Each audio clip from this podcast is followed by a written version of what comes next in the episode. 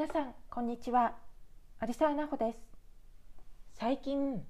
リスキリングという言葉をよく聞くようになりましたよね。でも実際のところ何をすればいいのかなんとなく不安に思う方もいらっしゃると思います。そこで今回のエピソードではそんなあなたにリスキリングとはそしてどんなことをしていけばいいのかについてお伝えしていきます。番組をフォローされた上で続きをお楽しみください。ようこそレディーなお話ポッドキャストへ。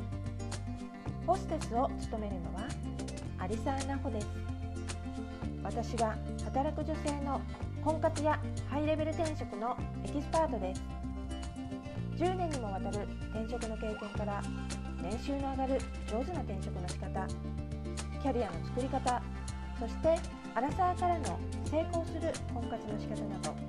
私のトライエラーの経験から忖度なしで私にしか語れない貴重な情報をシェアしています。それでは早速今回のエピソードを聞いてみましょう。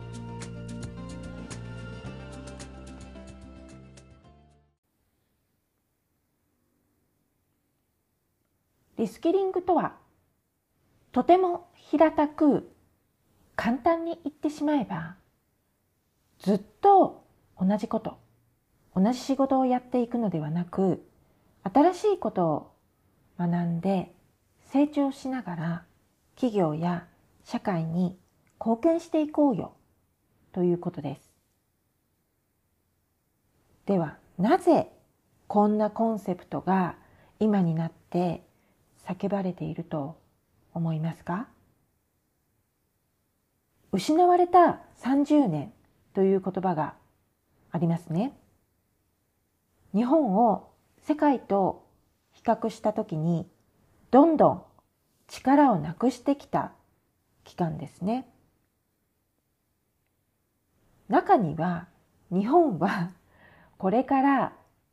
失われた40年に向かうとおっしゃっている方もいるようですね。そしてこれからも人口減が予測されています。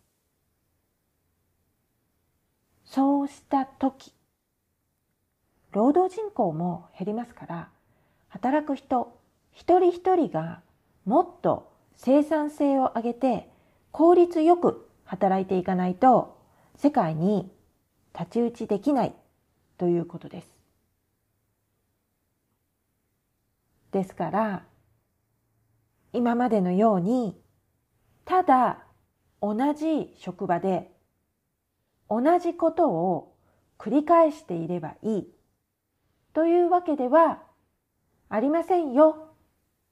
というメッセージになります。今はそのメッセージを発信したばかりですし、あの、社員の啓蒙のため、まずは企業がリードする形で自社の社員にこんなことを学んでほしいということを研修という形で行っていくとは思いますけれども、ある程度そのコンセプトに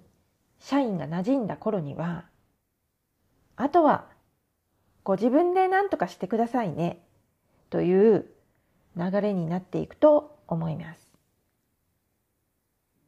もう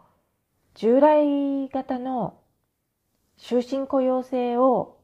日本企業が維持していくのは難しいと思いますし政府も人材の流動化つまり転職が当たり前の世の中になることを促していますよね。そのためのリスキリングなんですね。でも、突然そんなことを言われてもね、というのが大半の方の感覚なのではないかと思います。ですよね。特にもともと希望をしていたあの仕事に就けた方はなおさらだと思いますけれども残念ながら世の中はそういう方ばかりでもないですし裏を返すと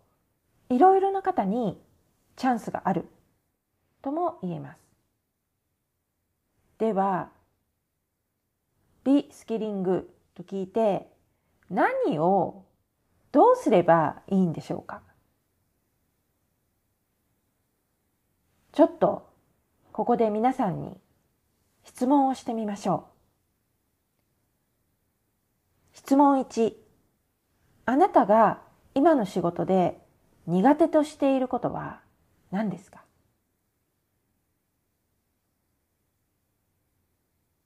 そうですね。例えば、エクセルが苦手、パワーポイントが苦手、プレゼンが苦手、そもそも会議で発言するのが苦手、一つ一つの仕事に時間がかかりすぎる。ということは、スケジュール管理が苦手なのかな？とか、まあいろいろ出てくると思います。質問2。あなたのスキルは上司や同僚と比べてどんなところが弱いと思いますか？弱いところ。例えば、英語がいまいち。フットワークがちょっと。うっかりミスが多い。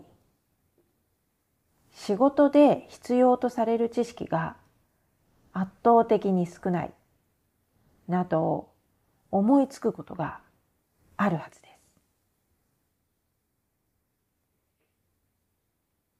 す。それでは質問3。今1と2で挙げた例の中で、これができたら、もし自分もこれができたら、もっといいポジションで働くことができるかもというものは何ですか？これは今お勤めの企業でもまた同業他社でも構いません。きっと普段からもなんとなく気がついているものではないでしょうか。何かしらあるあるはずです。質問1から3まで答えは出ましたでしょうか？この中で3質問3で上がってきたものは特に補うと良いものです。それが補えれば転職も狙えるというものですね。結局のところ企業側も皆さんに成長してほしいと思っていますし、その成長したところを還元できれば、企業の成長にもプラスになりますね。そして皆さんとしてもそのことによって今の環境よりももっと良い環境で仕事ができるチャンスにもつながりますので常に皆さんの職務経歴書にどんな新しいことを書き加えられるかということを意識してアップデートしていただくとリスキリングも何ら問題とはならないはずです。実はこれらのこと、リスキリングも転職でキャリアアップを繰り返している成功している方々は当たり前にやっていることです。前からこういうことはやってたんですね。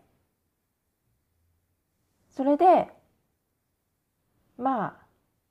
時代も変わってきてその流れが変わってきて日本の労働環境というのもこれからだんだん欧米型になっていくんだろうなと感じています。いつでもどこへ行っても何とでもなる。そういった履歴書なり職務経歴書が大事になってきます。皆さんならきっとこれからも成長されていくと思いますし私も応援しています今回もここまでご視聴くださりありがとうございました次回エピソードの更新は3月1日の予定です。今回もご視聴ありがとうございました。エピソードをお聞きになったら評価とレビューをお願いいたします。他の方の参考になりますし私も皆さんからのコメントを楽しみにしています。また次回のエピソードでお会いしましょう。さようなら。